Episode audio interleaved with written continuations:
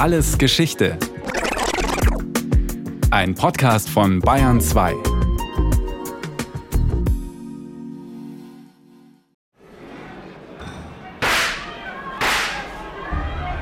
Da steht Adolf Hitler plötzlich mitten im Münchner Bürgerbräukeller. Mit gezückter Pistole sprengt er eine Kundgebung der bayerischen Regierung, greift zum ersten Mal nach der Macht in Deutschland. Der Morgen findet entweder in Deutschland eine deutsche nationale Regierung oder uns tot. So sagt er. In Wahrheit wird der Hitlerputsch vom 8. November 1923 weder noch bewirken. Eine dilettantische Aktion, die am Folgetag zusammenbricht. Doch dass Hitler überhaupt glaubt, es versuchen zu können, kommt nicht von ungefähr. Hinter Deutschland liegt ein Jahr, wie es schwieriger kaum hätte sein können. 1923. Man muss auch sagen, es grenzt an ein Wunder, dass die Republik dieses Jahr 1923 überlebt hat. Das war wirklich eine Krisenzeit, die sich gewaschen hatte. Sagt der Historiker Professor Andreas Wirsching vom Institut für Zeitgeschichte in München. Die sogenannten goldenen Zwanziger sind natürlich nur verständlich auch als Begriff vor dem Hintergrund dieses katastrophalen Jahres 1923. In der Tat, dieses Jahr war alles andere als golden. Schon am Beginn steht die Eskalation. Im Januar marschieren Franzosen und Belgier ins Ruhrgebiet ein, die Herzkammer der deutschen Industrie. Der Spanier Eugeni Chamar, der vor einigen Monaten als Korrespondent für die Zeitung La Veu de Catalunya nach Deutschland gekommen war, beobachtet die Stimmung im Berliner Reichstag. Feierliche Sitzung. Zahlreiche Abgeordnete tragen Trauer. Jeder zieht ein möglichst langes Gesicht. Kaum hat die Sitzung begonnen, wirft der Reichstagspräsident mit donnernder Stimme den Franzosen ein paar Beleidigungen an den Kopf und erntet damit lautstarken Erfolg. Eine Welle nationaler Empörung über die Parteigrenzen hinweg, die Stimmung kocht. Das ist der Start ins Jahr 1923. Wir sehen in diesen Vorgängen nichts anderes als den brutalen Versuch der Ausführung lang gehegter französischer Ziele sagt zum Beispiel Gustav Stresemann von der Deutschen Volkspartei. Er wird in diesem Jahr noch Reichskanzler werden und als solcher im selben Jahr wieder gestürzt. Doch jetzt, Anfang des Jahres, heißt der Kanzler noch Wilhelm Kuno. Und dieser Kuno ist allein schon ein Beleg dafür, dass es um die Weimarer Demokratie nicht sonderlich gut bestellt ist. In gerade mal vier Jahren Weimarer Republik ist er bereits der siebte Reichskanzler. Er ist kein Politiker, sondern eigentlich ein Mann der Wirtschaft, ein Reedereidirektor, der vom Parlament geduldet das Reich mit einem Kabinett an sogenannten Fachleuten regiert. Es gibt eine ziemliche Instabilität an Regierungen, die parlamentarisch fundiert sind. Und das führt dann dazu, dass man sagt, man möchte jetzt so ein Fachmännerkollegium da haben, was auch sehr stark dann abhängig ist vom Reichspräsidenten, also Friedrich Ebert. Es ist ein Stück weit kurios. Über das ganze Jahr werden sich selbst die Befürworter der Demokratie immer wieder auf Ausnahmezustände und Ermächtigungsgesetze stützen, im Glauben, der normale parlamentarische Ablauf könne die Krise im Zuge der Ruhrbesetzung nicht bewältigen. Doch was war überhaupt passiert? Formell begründen die Franzosen den Einmarsch damit, dass die Deutschen mit den im Versailler Vertrag vereinbarten Reparationen in Rückstand geraten waren, genauer gesagt mit einigen Kohle- und Holzlieferungen.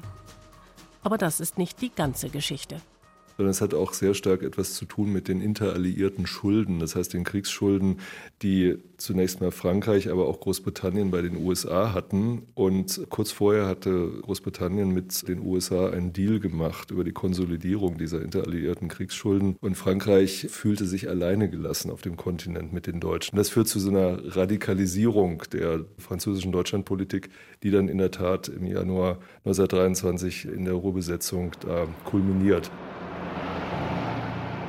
Es geht Frankreich darum, sich im Ruhrgebiet selbst das an Gütern und Rohstoffen zu nehmen, was Frankreich aus französischer Sicht als Kriegsentschädigung zusteht. Die deutsche Sicht ist freilich eine andere. Reichskanzler Kuno verkündet. Gegen die Gewalt, die hier mit einem wehrlosen Volk angetan wird, erhebt die deutsche Regierung vor der ganzen Welt feierlichen Protest. Sie kann sich gegen diese Gewalt nicht wehren. Sie ist aber nicht gewillt, sich dem Friedensbruch zu fügen oder gar, wie ihr angesonnen wird, bei der Durchführung der französischen Absichten mitzuwirken. Die letzten Worte sind entscheidend. Die Antwort der Reichsregierung ist ein passiver Widerstand.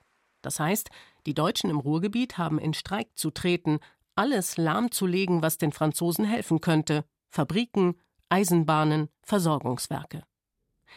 Dieser sogenannte Ruhrkampf soll die große nationale Aufgabe des Jahres 1923 werden. Wie das konkret aussieht, das beobachtet der Korrespondent Eugenie Chamard auf seiner Reise durch das Ruhrgebiet im Frühjahr 1923. Normalerweise fahren jeden Tag 6000 Züge im Ruhrgebiet ein und aus. In den dreieinhalb Stunden unserer Reise von Essen nach Düsseldorf ist uns kein Zug begegnet. Nicht einer. Die Produktion an der Ruhr ist am Boden. Auch werden die Franzosen in den Geschäften nicht bedient, in den Hotels, in denen sie sich einquartieren, nicht bekocht. Man will es ihnen so schwer wie möglich machen. Doch immer wieder bleibt der Widerstand nicht passiv, es kommt zu gewalttätigen Konflikten. In Gelsenkirchen ereignet sich ein Vorfall zwischen deutscher und französischer Polizei, bei dem zwei französische Polizisten verletzt werden. Die Reaktion darauf beschreibt Eugenie Chamard seinen Lesern als kriegsähnlichen Zustand. Gestern Nachmittag marschierte ein französisches Regiment in Gelsenkirchen ein, um die Befehle General de Gotts auszuführen. Eine Strafe von 100 Millionen Mark einzutreiben und vor der Polizei und der Bevölkerung Stärke zu demonstrieren.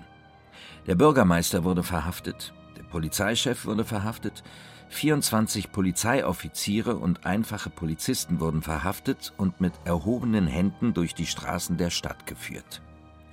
Französische Soldaten drangen in verschiedene Polizeiwachen der Stadt ein und schlugen alles kurz und klein. Tische, Stühle, Betten, Telefone, Fahrräder, Schränke, Türen, und Fenster. Deutsche wiederum begehen Anschläge und Sabotageakte. Die Franzosen schlagen mit Härte zurück. Als Mitarbeiter der Kruppwerke die Beschlagnahmung ihrer Lastwagen durch die Franzosen zu boykottieren versuchen, feuern die Soldaten blind in die Menge. 13 Arbeiter kommen am sogenannten Essener Blutsonntag ums Leben. Eine Episode, die den Widerstandsgeist der Deutschen nicht bricht. Kanzler Kuno wird gefeiert. Und doch sagt der spanische Korrespondent schon früh voraus, der Krieg an der Ruhr ist vom ersten Tag an verloren. Er sollte Recht behalten. Denn nicht zuletzt durch den Ruhrkampf entsteht ein Problem, das sich im Laufe des Jahres 1923 zu einem deutschen Trauma entwickeln sollte, die Hyperinflation. Wobei Inflation an sich nichts Neues ist und erst recht keine Erfindung der Weimarer Republik. Die Ursache liegt vor 1918 in der Abkehr vom Goldstandard der deutschen Währung dass wenn ich eine Banknote habe, dann kann ich die im Prinzip eintauschen gegen Gold. Ja. Das endet im Ersten Weltkrieg, weil diese Kriegsfinanzierung nicht zu machen ist mit dem Goldstandard. Die eigentliche Ursache der Inflation war die Kriegsfinanzierung, das ist völlig eindeutig. Das ist eben auch noch ein Erbe des Kaiserreichs. Die Kriegsfinanzierung läuft über die Notenpresse. Auch nach der Niederlage von 1918 wird weiter gedruckt, denn die Kriegsschulden sind ja nach wie vor da. Und außerdem hat die Inflation lange Zeit keineswegs nur schlechte Seiten. Die Geldmengen kurbeln die Wirtschaft an. Anfang der 20er Jahre herrscht nahezu Vollbeschäftigung. Der deutsche Export boomt, Investitionen fließen ins Land, auch wenn der Dollar gegenüber der Mark mehr und mehr an Wert gewinnt. Doch schon zu Beginn des Jahres 1923 bemerkt der Korrespondent Chamar, dass irgendetwas nicht mehr stimmt, der Bogen überspannt ist. Jede Woche steigen die Preise. Für Straßenbahn und Rindfleisch, Theater und Schuhe, Zeitungen und Friseure, Zucker und Speck und was es noch so alles gibt. Das hat zur Folge, dass niemand weiß, wie lange das Geld reicht, das er in den Händen hält, und die Menschen in ständiger Unruhe leben. Kaufen Sie heute oder zahlen Sie morgen das Doppelte? Das Volk wird unruhig, obwohl das erst ein kleiner Vorgeschmack auf den Rest des Jahres sein sollte. Denn die Regierung braucht jetzt wieder Geld. Und zwar Unsummen. Für den Ruhrkampf. Sie hat beschlossen, die Löhne für die Streikenden weiterzubezahlen. Und wieder wird gedruckt, mehr denn je zuvor. Doch die positiven Effekte verschwinden, die Wirtschaft gerät ins Chaos, die Arbeitslosenzahlen steigen, die Preise explodieren. Anfang Juni kostet der Liter Milch in Berlin bereits 1440 Mark, Anfang Dezember werden es 360 Milliarden sein. Das heißt, wenn die Landwirte überhaupt bereit sind, ihre Milch für das wertlose Geld abzugeben. Der goldene Ehering oder das gute Familiensilber sind da schon eher als Zahlungsmittel anerkannt. Für viele bürgerliche Existenzen stellt sich die Welt so auf den Kopf. Andreas Wirsching nennt das Beispiel einer wohlhabenden Witwe, die davon ausgegangen war, mit ihren 100.000 Mark an Ersparnissen, im Kaiserreich noch ein enormes Vermögen, einen komfortablen Lebensabend zu verbringen. Doch jetzt kommt die Geldentwertung. Das heißt, diese 100.000 Mark verpuffen im Nichts. Ja. Die sind schlicht weg. Was passiert dann? Und das ist ziemlich typisch für dieses Milieu. Diese Frau wird sozialfürsorgepflichtig. Also heute würde man sagen Hartz IV ja, oder Sozialhilfe. Und für die Mentalität dieses gewerblichen Mittelstandes ist das sozusagen ein Abgrund an Demütigung. Das soziale Gefüge gerät völlig durcheinander. Aus gut situierten Rentnern, Angestellten und Sparern werden bettelarme Existenzen. Andere wiederum werden reich, nutzen die Lage zu geschickten Spekulationsgeschäften und können ihre Schulden, egal wie hoch sie auch sein mögen, mit wertlosem Geld über Nacht wieder abbezahlen. Es ist nicht unbedingt nur die ökonomische Not, die zur Protest führt, sondern die Polarisierung in dem Sinne, dass ich sehe, der Nachbar floriert und ich komme in die Depression, ohne dass es da irgendwie eine persönliche Verantwortung dafür gibt. Und das führt dann wirklich zum Protest. Der größte Profiteur dieser Entschuldung ist übrigens der deutsche Staat selbst. Wen mag es da wundern, dass politische Extreme, Gegner der Weimarer Demokratie, genau in diesem Jahr 1923 ihren Moment gekommen sehen? Zumal die Reichsregierung im September 1923 ein Scheitern eingestehen muss. Der Ruhrkampf, die große nationale Aufgabe, ist gescheitert. Professor Andreas Wirsching. Der Abbruch des Ruhrkampfes war zwingend. Das konnte man nicht durchhalten aufgrund auch der Finanzen und des Chaos, in das wirklich Deutschland zu versinken drohte. Und äh, das hat Stresemann realistisch, wie er war, eingesehen und deswegen den Ruhrkampf abgebrochen. Gustav Stresemann hat im August 1923 mit einer Koalition aus seiner Deutschen Volkspartei, SPD, Zentrum und Demokraten die Regierung übernommen. Er ist der neue Reichskanzler. Anstelle des Fachmännerkollegiums Kuno tritt nun wieder eine parlamentarische Regierung an, eine große Koalition aus den demokratischen Parteien der Mitte. Vor dem Reichstag erklärt Stresemann Der Charakter des neuen Kabinetts ist durch seine Entstehung gegeben. Es ist aufgebaut auf parlamentarischer Basis, entstanden in einer außergewöhnlichen und verantwortungsreichen Zeit. Wir stehen innen- und außenpolitisch vor großen Spannungen und vor großen Entscheidungen. Doch vielerorts wird mehr oder weniger offen darüber spekuliert, dass dies das letzte demokratische Kabinett, der allerletzte Versuch vor der Diktatur sein dürfte. Der Republik droht Gefahr.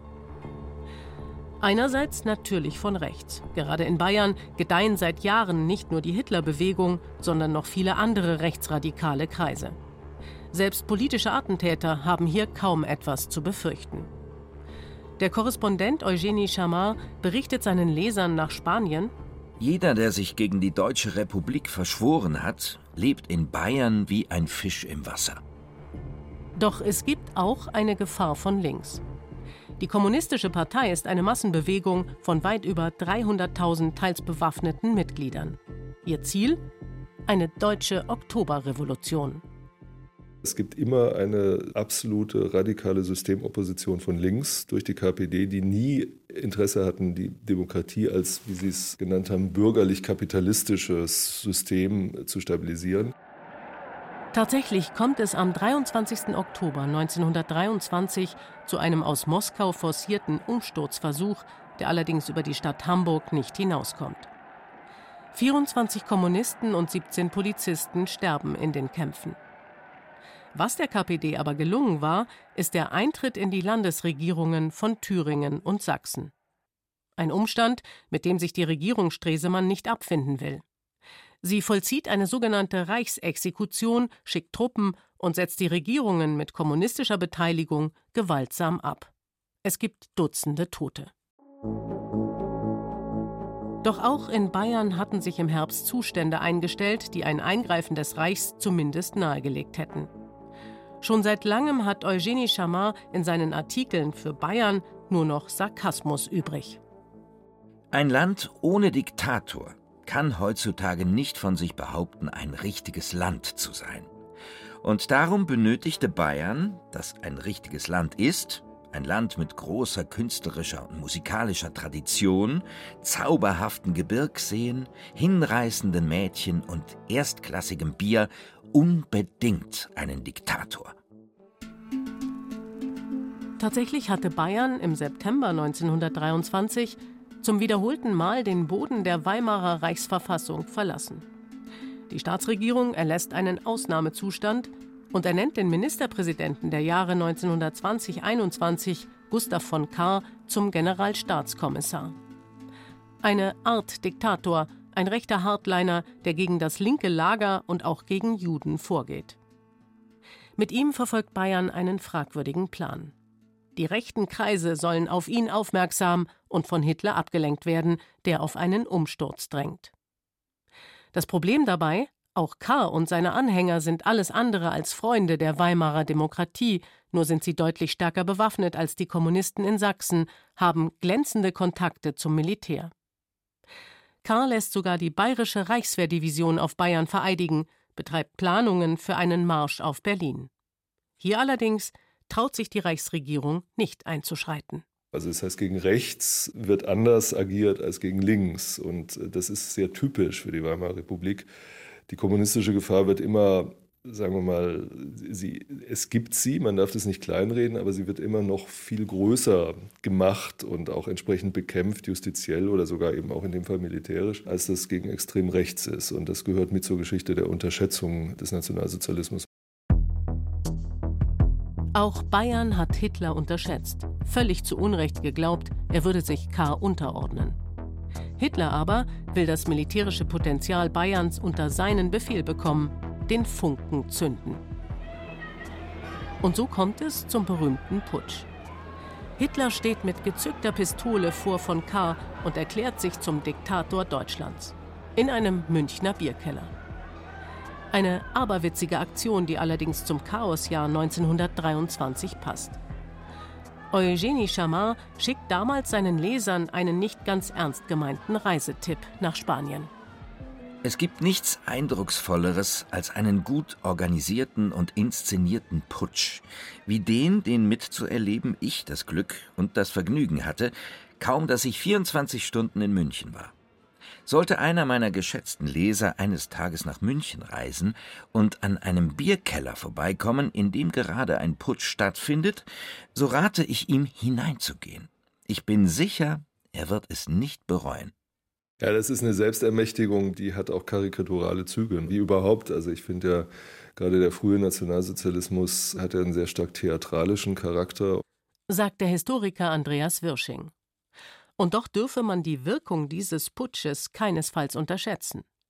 Weniger in der Putschnacht selbst, als in den Folgen für Hitlers künftiges Denken. Die Lehre ist die, dass die Staatsgewalt nicht durch den frontalen Putschangriff gewonnen werden kann. Deswegen erfindet er dann die sogenannte Legalitätstaktik, das heißt also, schön legal bleiben, in die Parlamente gehen, das Demonstrationsrecht ausnutzen, die Redefreiheit, sofern er dann wieder reden durfte, ausnutzen und so weiter. Allerdings ist diese Legalitätstaktik immer am Limit dessen, was erlaubt ist. Eigentlich dann immer schon die Grenzüberschreitung in Sachen Gewalt und in Sachen Volksverhetzung, aber es wird dann eben noch toleriert.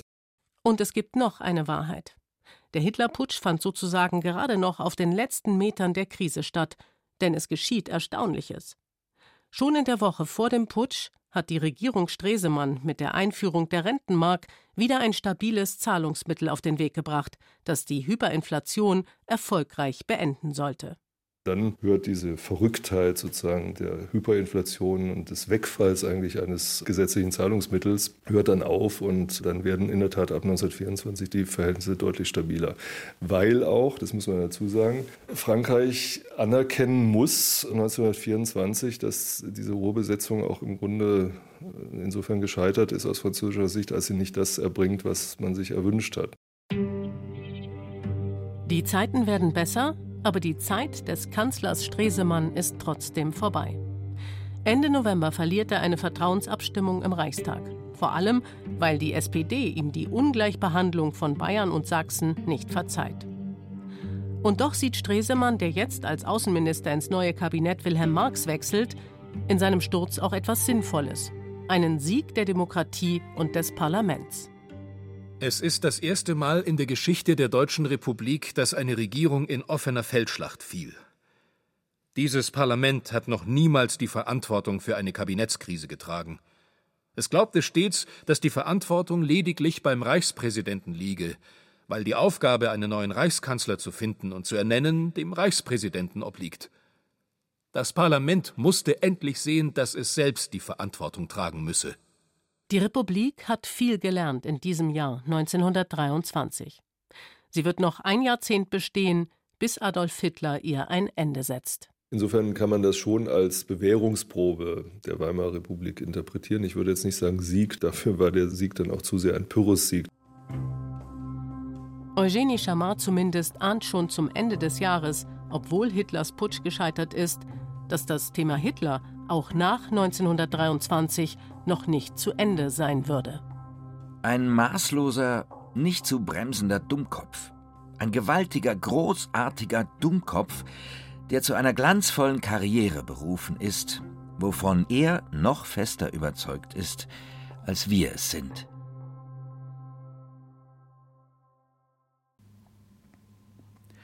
Das war alles Geschichte, History von Radiowissen. Aus der Staffel Weimar in der Krise diesmal mit der Folge Katastrophenjahr 1923 von Hans Hinterberger. Gesprochen haben Katja Amberger, Stefan Merki und Christian Baumann. Regie Sabine Kienhöfer, Redaktion Nicole Ruchlack. Von uns gibt es natürlich noch viel mehr. Wenn Sie nichts mehr verpassen wollen, abonnieren Sie den Podcast Alles Geschichte, History von Radiowissen unter bayern2.de slash allesgeschichte und überall, wo es Podcasts gibt.